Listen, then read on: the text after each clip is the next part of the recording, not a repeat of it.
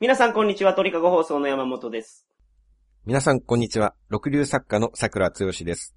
よよろろししくくおお願い願いししま。ますす。さくらさん、特撮ヒーローについて言いたいことがあるそうなんですが、結構よく言われることだと思うんですけれども、はい、戦隊ものってあるじゃないですか。ありますね。何々レンジャーみたいな。はいはいはい、あります。あれって5人ぐらいで1人の怪人と戦うってずるいですよね。あヒーローなのに全然正々堂々としてなくないですかあ、あの、それについては僕ちょっと一言あるんですけど、さくらさんは、あの、戦隊も見られたことありますもちろんですよ。それ5対1で戦ってるっておっしゃいますけど、はい。その場面を5分前に元に戻してほしいんですね。遡ってほしいんですよ。はい。そしたら、あの、50人ぐらいの戦闘員がいるわけですよ、敵には。 ああ、そうか、あの、ショッカーみたいそうなそうそうそう。人たちです ね。もともと51対5でやってたんですよ。はい。スタートの時は。で、そこでね、あの戦隊もの5人が頑張って、50人倒したわけですわ。おーほんで、その場を切り取って5対1は卑怯なんじゃないかっていうのは、それは、そのヒーローにとって悪いんじゃないですか そうですかね。それはその、ショッカーみたいな人たちの存在をどう捉えるかですよね。 はいはい。あれを一人と数えるかどうかですよ。いや、一人でしょ、あれ。あれ一人一人が桜強しよりは、もう、全然戦闘能力あると思いますよ。桜強しを基準にして考えちゃダメなんですよ、そこで。ヒーローものの世界の中では、はいあんなのもう一人の戦闘力ゼロみたいなもんじゃないですか。そうかな数に入らないでしょ、あんな のは。いや、入ってるじゃないですか、あれ。確実に。あ人数数えてみなさい、あれ。相当いますよ。数えてみたらそうですけど、はい。数えてみなさいって珍しい命令形が出ましたけど、はい。数えればそうですよ。でも大抵一撃でやられてるでしょいや、一撃じゃないんですよ、最近。最近のやつは。あれめっちゃ強いやつも出てきますもん。戦隊も見てたら。そうですかはい。もうヒーロー殺しかける戦闘員出てきますからね。ああ。じゃあその場面を経て、最後に5対1になると。そうなんです。最初は怪人の方が、その、大人数でそうそうそうそ挑んでる。う。はい、卑怯なんですよ。卑怯って言うたらその時点で言わんと。敵側に。あー君たち卑怯じゃないかと。でもね、怪人の方は、はい悪い奴なんだから卑怯なの当たり前でしょまあそうですね。はい。その怪人と同じ卑怯なことをヒーローがやっていいのかって話で すよ。やられたらやり返すってことでしょそれ は。目には目をみたいな。そうそれヒーローはやっちゃダメでしょ卑怯なことは。じゃあ怪人、ってか戦闘員を何人か残しとくべきですね。あまあ、5人、5人残して。そうそうそう。これ先に怪人倒したら文句ないんでしょうん。そうですねはい。はいはい。だからそこをつけば怪人側が抵抗のしようがあると思うっていうか、怪人だったら1対1の戦いを要求すればいいんですよ。あ、あなた時点で。はい。あはは僕も怪人の立場だったらやっぱり、うんお前らヒーローだったら差しで勝負しろよって言いますもん。はいまあ一人だけ来いと。あははとりあえず、おいピンクお前一人だけ来い なとん。で、なんでピンクなんですか、ほんで。 1対1でやろうじゃないかと。なるほど。まあピンクなら勝てそうじゃないですか。女の子でしょお色気担当ですからね。ええはい女の子には僕といえどもね。はい。まあ向こうは正義のヒーローを名乗っているわけですから、はい。はい。 1対1の対決の申し出はやっぱり断れないと思いますから、うん。だから僕はピンクと1対1で、で、勝った方が負けた方を好きにしていいっていう条件でああは戦いましょうと。あ、はいはい。ドロレスなんかいいと思いますね。返信解いてもらうんですね、まず。返事したままでもいいです よ。あ、それでもいいんですかやっぱり最初から脱いでいるよりも、はい脱がしていくところに興奮を覚えるっていうところはあると思うんですよ。はいはい。あじゃあ、ドロレスっていうかもう、ローションプロレスの方がいいんですね。あ、ローション相撲と かね。いいですね。はいはい。ただ一応戦う前に本当に相手がピンクかどうかっていうのを確認する必要があると思います。はい。ピンクと思ってね、よし、お前やろうじゃないかって言っても、実はちょっと白っぽくなったレッドだったっていうことがあるかもしれないあ、ですけ火ど。に当たってちょっとスーツの色が焦ってて。はいはい。はいはい。あと、雪の日と かね。まあちょっと白が混じったレッドだったとね。はいまあピンクに見えますから。どうやって確かめるんですか、それは。まあそういう時はは、い。ちょっとごめんねって言って、濡れタオルでヘルメット拭いてみて、はい。あとは、ちょっとごめんねって言っては、い胸のあたりを触ってみ て、それで本当に女子かどうかっていうのを確認した方がいいかな。ああ、なるほど。レッドだったらものすごい強いですからね。ああ、硬いですもんね、胸は。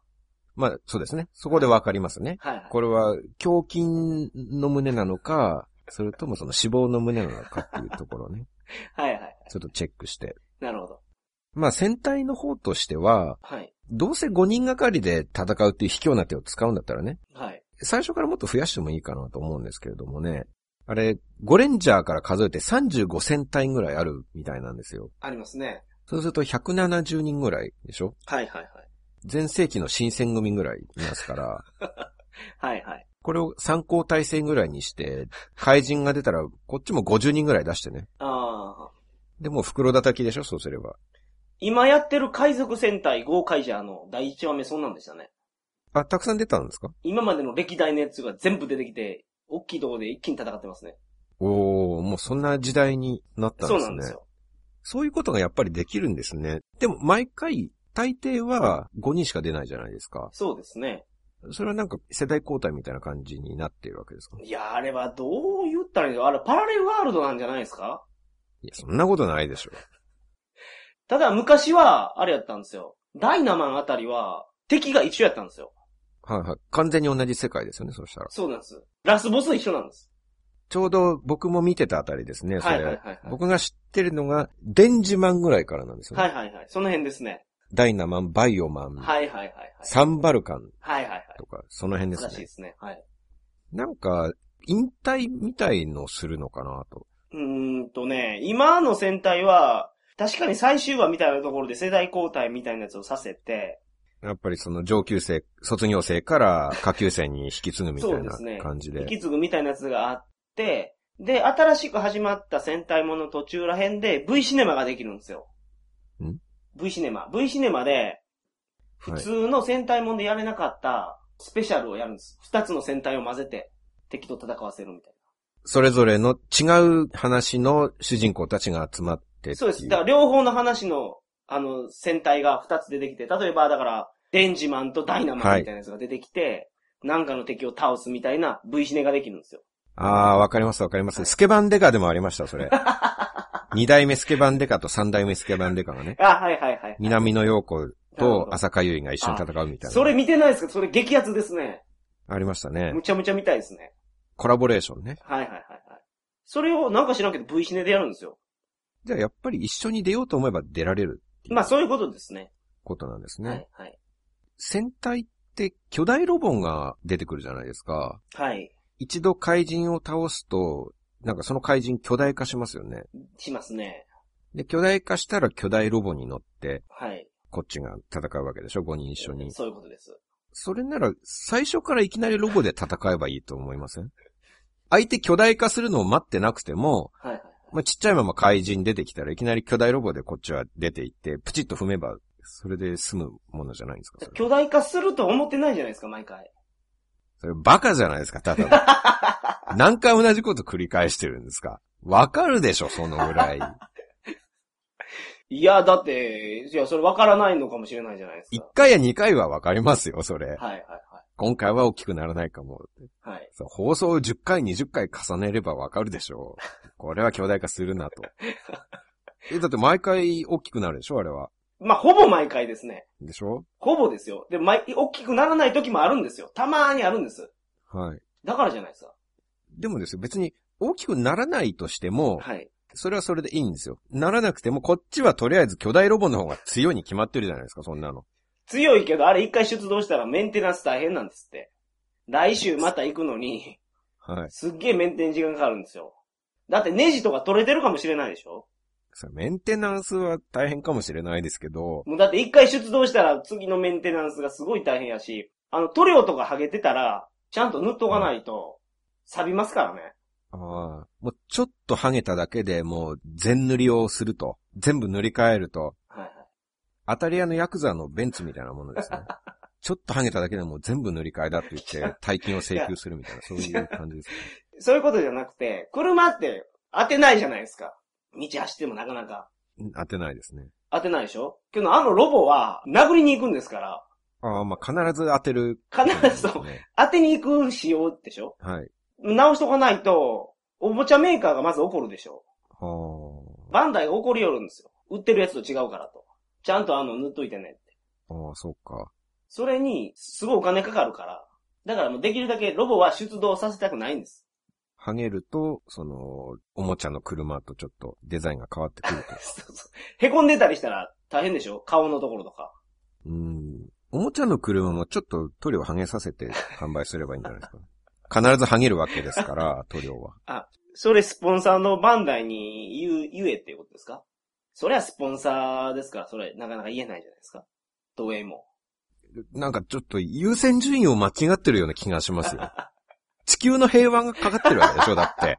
ああ、まあ確かに。それ免停とか塗料が塗り直しがめんどくさいとかそういう問題なんですかはあはだってそれをケチって、あ、はい。ちっちゃいまま戦って、もうやられそうになることだってあるわけじゃないですか。なりますね。すごい苦戦をして。はいはい。彼らがやられてしまったらもう街の人たちとかバンダイの人たちの平和も脅かされるわけでしょそういうことです。それなのに塗料がどうとか言ってる場合じゃないです。それだったらもう最初からロボでいきなり登場してガーンって踏んじゃえば。で、それ踏むだけで倒せれば、い塗料も剥げないじゃないですか。ああ、まあまあ、足の部分だけね、裏っ側だけ塗り直したらいいだけですもんね。あと、卑怯かどうかっていう点もこれで解決すると思うんですよね。その、怪人側が、お前一対一で来いよって言われたら、 はいはいじゃあ巨大ロボで行って、はい、一人で来ましたって 言って。は一対一じゃないですか、それなら。いはいはい。確かに。巨大だろうがね。確かにそうですね。はい。で、プチって踏めば、それで解決をうん。するんじゃないかと思うんですよね。なるほど。まあ、ただそこには、スポンサーとの兼ね合いがあると。そうですね。大人の世界っていうのはややこしいですね、その辺は。スポンサーがある、等身大で使ってるあの、銃とかあるじゃないですか。刀とか。変身ベルトとか。変身パンチとか。はいはい。そういうのも売りたいから。全部使えよと、とりあえず。あー、そうか。その小さい時に使ってる時の武器とか、はいはいベルトを商品化して、はい。はい。売らないといけないから。いや、それを商品化して売ることによって予算が出るから、地球の平和が守られてるんですよ。あーあれ我々の税金で動いてないですからね。あ、そういうもんなんですかそういうもんなんです。子供が買ってるおもちゃ、あのおもちゃの予算が一部回って、それが地球を防衛する費用に回ってるわけですよ。運営費に回っている。そういうことです、そういうことです。子供の小遣いから出てるわけですね。ってことまあ は。そう、まあそうですね。結構安上がりですね。そうすると。はい。あんな巨大ロボを持っているのに、そんな日本の子供たちのお小遣いで乗り切っているわけですね。まあそういうことです。そうか。戦隊の彼らっていうのは、はいその、普段収入っていうのは、それぞれ働いてるわけですかなあ普段はまあ戦隊によって、まちまちですけど、働いてる人もいれば、はい。なんだ、無職もいるみたいな。そうですね。今やってるやつは海賊ですね。海賊海賊なんですよ。海賊戦隊ゴーカイジャーなんです。普段海賊なわけですかそうです。 さ罪もない市民の財産を奪っているわけですかわ彼らは。はい。まあそういうことですね。はい。ああ、それで、それで生活費を稼いでいると。そうそう。で、まあ、海賊家業も、ちょっと、ちょっと待ってくださ。はいいそれ、ヒーローですよね。ヒロ、ヒロですよ。正義のヒーローでしょはい。それ職業海賊でいいんですかそいれや。正義のヒーロいや、正義の海賊なんやと思いますわ。ー。族ってついてる時点で正義じゃないですよ、それは。 悪い奴らを倒す海賊なんです、多分。うーんワンピース的な海賊なんじゃないですかね。多分。悪い海賊をやっつける海賊ですかそういうことです。ややこしいですね。うん。まあ、それややこしいですね。ちょっと前僕が見てたやつ、侍でしたからね。職業が。職業が。殿様なんですよ、あの、レッドが。殿様と侍たちが。そうなんです。他家臣なんです。。それはやっぱり、その、設定は江戸時代みたいないや、現代ですよ。現代の職業に殿様とか侍とかはないと思うんですけれども。いや、それはあるでしょ。表に出てきてないだけで、やっぱあるんじゃないですか。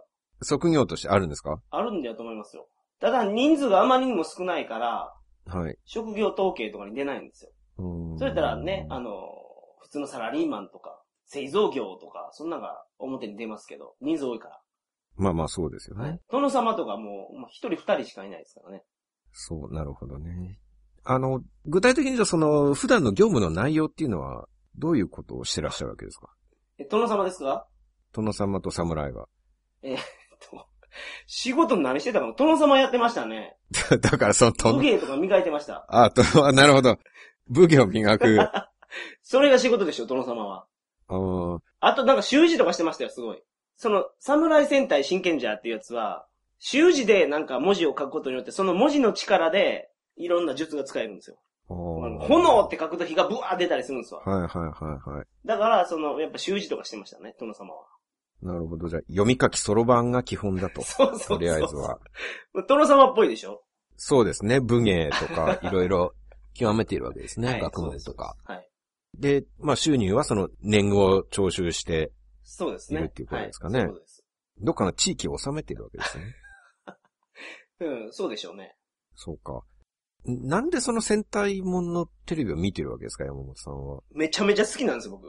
いい大人なのに。めちゃめちゃ好きなんです。毎回必ず見ていると。いやー、戦隊もんは毎回見ないですね。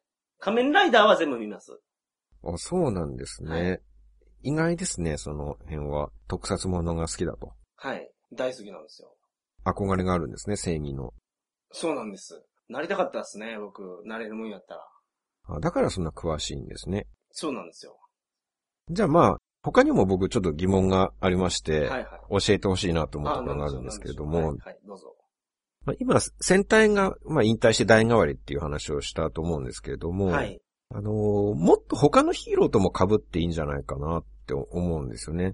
ほうほう悪い怪人が出て暴れ回ってる時に、はいはいはい。まあ何々レンジャーが駆けつけてくるわけでしょはいはい。で、そこに同じく噂を聞きつけた仮面ライダーがやってきてね、うんうん。一緒に戦うっていうことがあってもいいと思うんですはいよ。はいはい。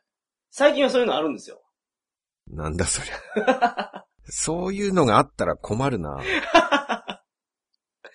すごいレアなケースですけど。レアケースだけどそうなることあると。はいはいはいはい。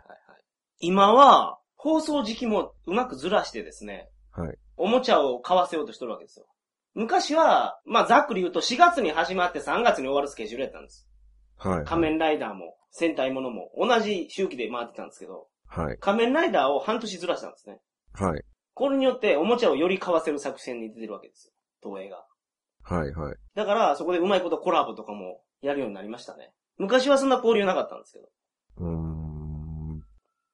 出てると困るんですかまあ、まあ、困、困らないですけどね。でもやっぱりそういうことありますよね。はいはいはい。当然、確率からあり言まっすて。結局同じ地域の地球を守っているわけですから、そうですそうです。当然被りますよね。 あの、撮影場所がね、あの、一緒なんで。ちょっと待ってください。撮影場所とかっていうことを言い出すんですか、それは。 いや、だから東映がやってるわけですから、撮影場所一緒なわけですよ。だから似た景色やなっていうの出てきますから。そう、現実に話を戻さないでくださ いよい。撮影とか、撮影とかじゃなくて、その、はいそういう世界があるっていうことにしなきゃ。そういう世界はあるんですよ。記録のために撮影してるんです。あ、なるほどね。はいはい。それ実際の場面をドキュメンタリーとして、 そうそうそうあ、ドキュメンタリー番組なんですか、あれは。はい。野生の王国みたいな感じなんです。はいはいはい、はい。アフリカではチーターが走ってますみたいな感じで。そうですもんね。その狩りの場面を撮影してますそもういんう、ね。そういうことですよ。あれも戦いでしょ草食動物と肉食動物の戦いをやってるんですけど。はいはい。で、その、何々レンジャーの狩りの場面を毎そうそう回、そう。カメラが追いかけはいてはい放送してるわけですはね。いはい。ああそれは、はいだとすればやっぱりもう現実にそういうヒーローがいるっていうことになるわけですから。まあ、いるでしょう。うね、あれは。やっぱりその、現場で仮面ライダーとか宇宙刑事とかとはいはい。鉢合わせてっていうこともあるわけですね。ありますね。たまにありますね。うん、ううんん。やっぱそうなりますよね。なります、なります。 宇宙刑事とか、あと、スケバンデカとか。まあ、スケバン。うん、スケバンデカちょっと戦闘能力がちょっと著しく低くなると思うんですけど。大丈夫ですか一緒にやって。でも、悪い奴がいたら来るわけでしょ、とりあえずは。はいス。ケバンデカが。あれも結構もう日本を守ってましたよ、悪党から。うん。でもスすごケいバン悪デいカ組、織いましたけど。スケバンデカの敵って普通のおっさんやないですか。まあ、人間は人間ですね。はい はい。その点は。うんだからちょっとスケバンデカとしても、すごいドキドキしながら来るでしょうね。今日は怪人が出たっていう話になったら、まあ、かい そうですね。今回は勝てるかどうかみたいな。はい私たちで大丈夫かなっていうはい。感じにはなるでしょう。女子高生ですからね、あくまでも。はい。怪人ってけど、怪しい人って書くじゃないですか。はいだはい。から人なんじゃないですか、実は。ああ。怪獣になるとあれでしょうけど。はい。人なんですか、怪人は。まあ、人なんじゃないですか、怪人は。怪しい人だったら怪人なわけですね。はい。じゃあもう当然山本さんも僕も怪人になるわけで すね。ああ、怪人二十面相っていたじゃないですか。はいはい。怪人二十一面相とか。あれ人でしょあれは人でしたね。はいはい。だから怪人レベルは人なんですよ。うんうん。怪獣とかになると変わるんじゃないですか。そういうことなんだ。はい。やっぱりいろんなヒーローがその鉢合わせをするっていうことは絶対あると思うんですけはれいどはいもはい、ね。はい。まあ、たまたま現場に集まったら、ああ、いつもなんかテレビで見たことあるわと。でドキュメント番組撮ってるわけですから、はい。他局のヒーローの場合は映像にモザイクかけないといけないで すよね。なんか肖像権の問題とかあるから、ああ、そうですね。大変ですよね。下手したらスーパーマンとかスパイダーマンも来ちゃいますよ。ああ、そうでしょうね。 X メンとかね。はい。スパイダーマンはあれ、なんかニューヨークあたりでしか活動してないですけど、スーパーマンあたりになるとね、世界中飛来びますよね、必ず。はい。はい。まあ、スパイダーマンもなかなか、でもうニューヨークだけじゃ狭いと思いますよ。どんどん悪人がいなくなっていきますから。はい。で、結局、その活躍しなきゃしょうがないわけじゃないですか。はい。はい。その先ほどの話です。その、グッズがどれだけ売れるか、まあまあそそうれです。で活動ができるかどうか、生活が楽になるかどうかが決まるわけですから。ただその面で言うと、スーパーマンは仕事がありますから大丈夫ですよ。あれ、新聞記者かなんかをやってるんです。あ、そうですね。はい。で、スパイダーマンは、カメラ構えて自分の写真を新聞社に売って、はいそはい。のお金で小銭を得てるんです。生活費を得てるんですよ。 あそうですねは。いカメラマンやってますもんね。はい結局、だからそれは今の経済状況ですよね、それは。スーパーマンですら新聞記者をやらないと食っていけないっていう時代になってるわけですよ。確かに。確かにそうですね。はいこ。のヨーロッパから始まった金融恐慌の中 でね。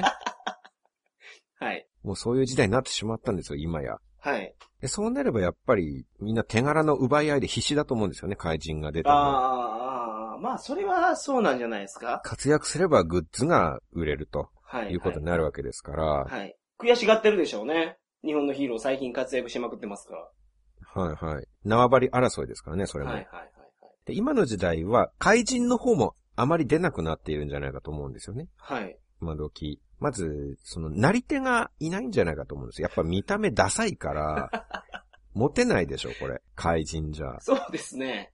はあ、はあはお見合いパーティーとか行ってもね、外見が外見だし、あ、はい。職業が怪人じゃ、なんかリクエストカードとかも全然回ってこないと思いますよ。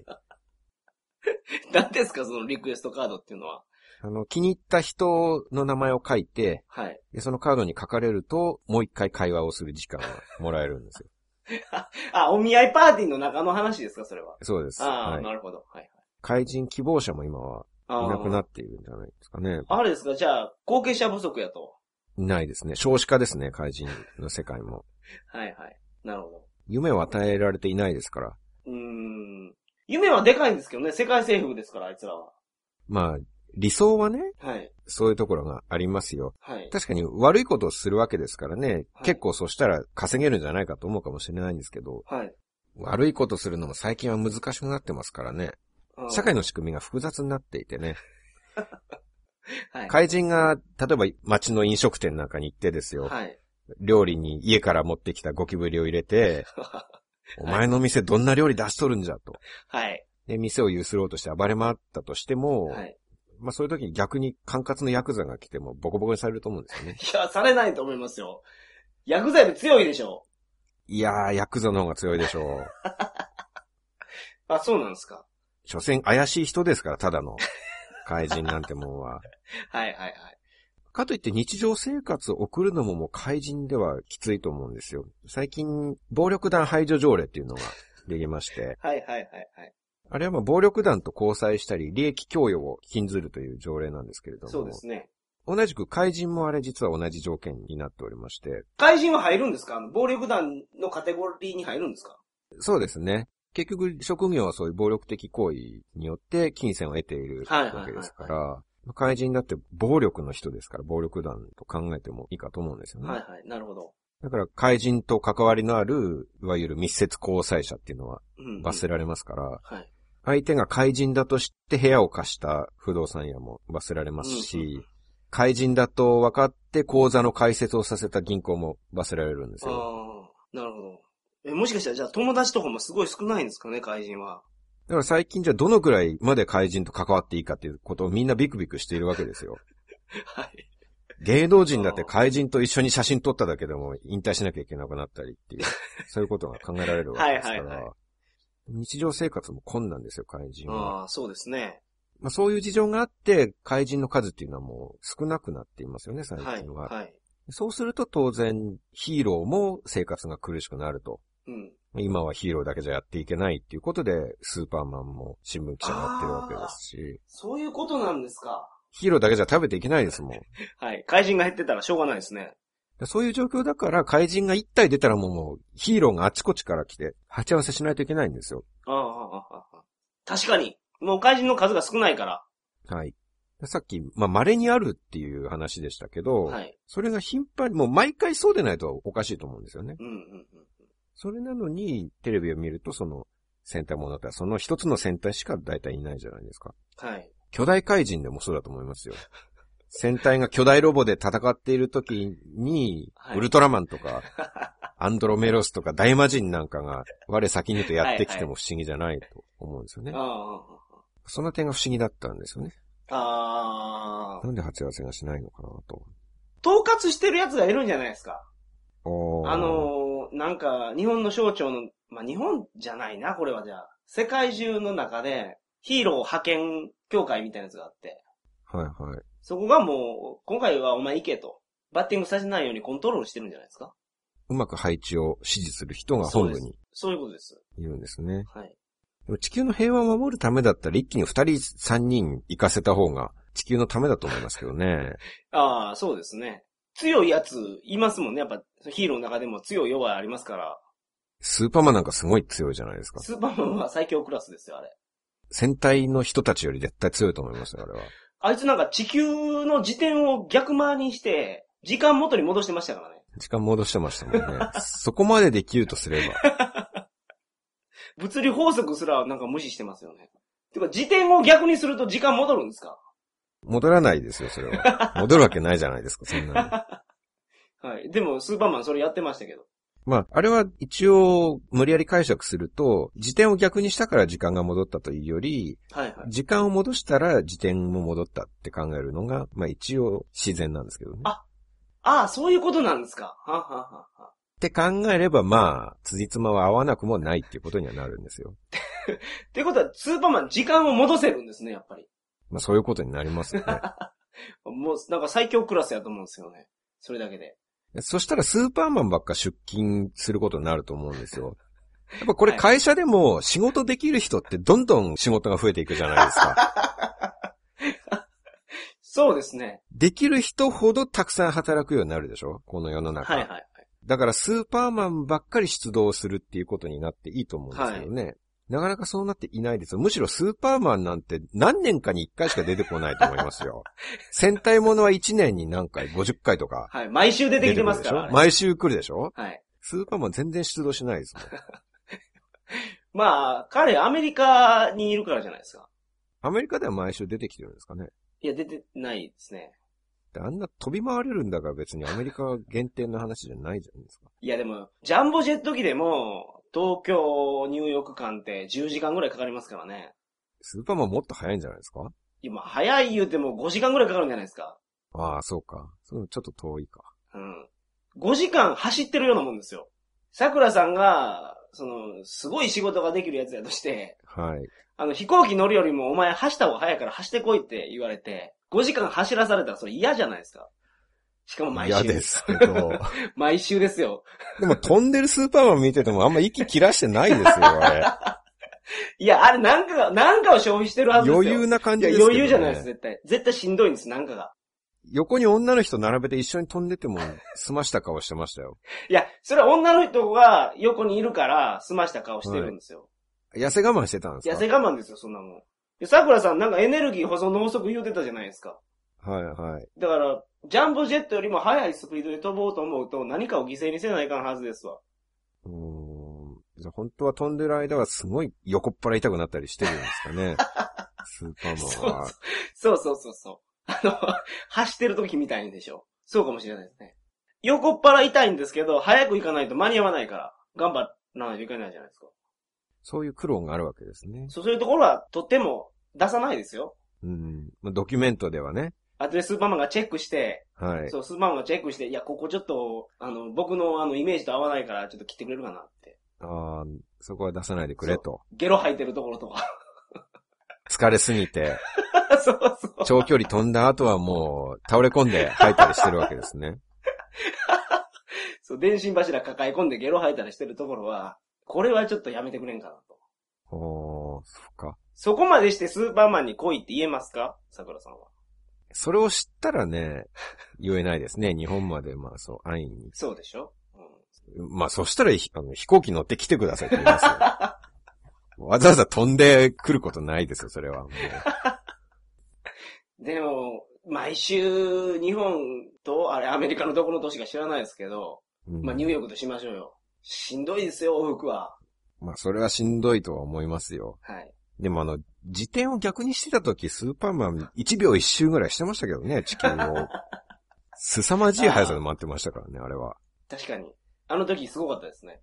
あれはカジマのバカ力みたいなものを。あれだから好きな人が死んだとか、そんなんやったですよね。そうです。はい。それ生き返らせたんですよ、はね。いはいはい。だから、死んだからですよ、あれは。おーそういう時にはすごい力を出すそういうことです。わはいけですね。はい僕だったら何になりたいかなってちょっと考えてみたんですけどね。はい。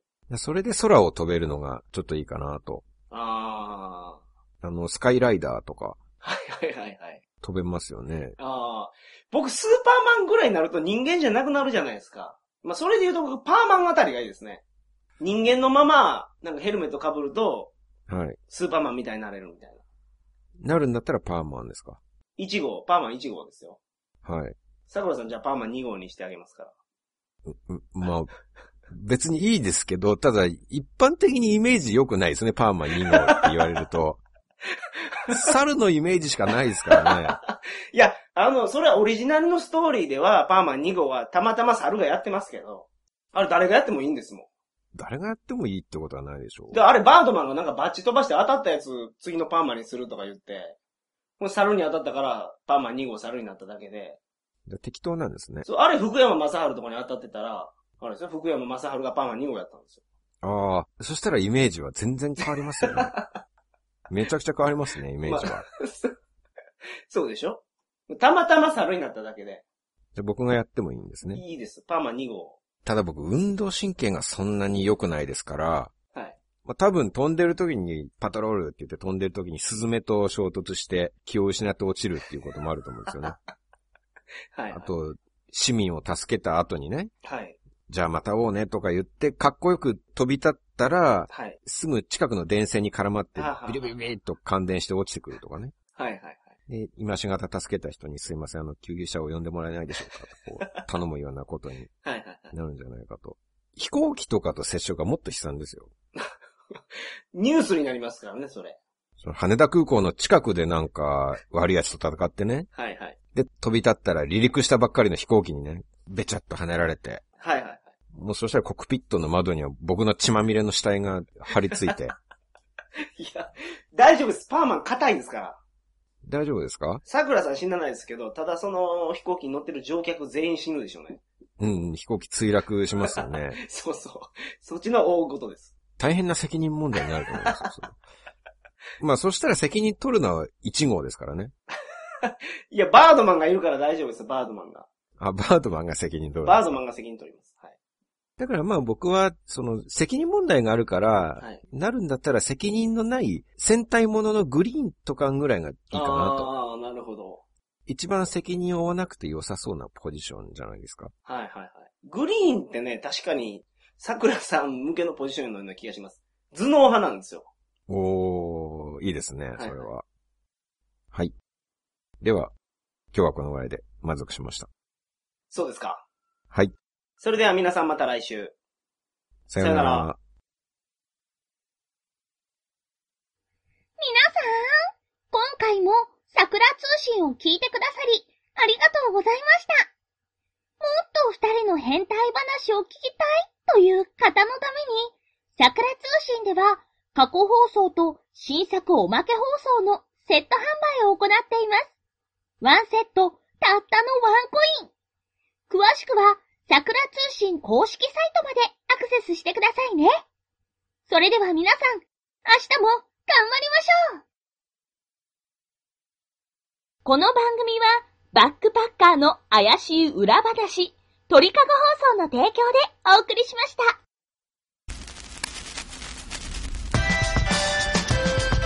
皆さんこんばんは、山本です。旅の情報をお届けしようと。はい。プーケットについてのお話をすると。タイのプーケット。本日は、タオカンブーに来ておりまして、今、我々フィリピンにいるんですよ。中国がどこがいいかっていうと、ドアがないんですよ、トイレに。バルセロナにいます。すごく気に入ってるんですね、この街。バルセロナも全然的に物価高いですよね。円形のお風呂に一人入らない。え、この中で最悪やん、それ。マジっすか恐怖の女主人、イバナには気をつける。サラエボ行ったらですね、私はですね、イバナハウスに泊まろうと。 Please, Ivana House, to come here every day, Japanese small home. プロの集団員はプロシルじゃああの訓には禁止なんですかできる現場はいい現場ですココバーオーバどうぞバー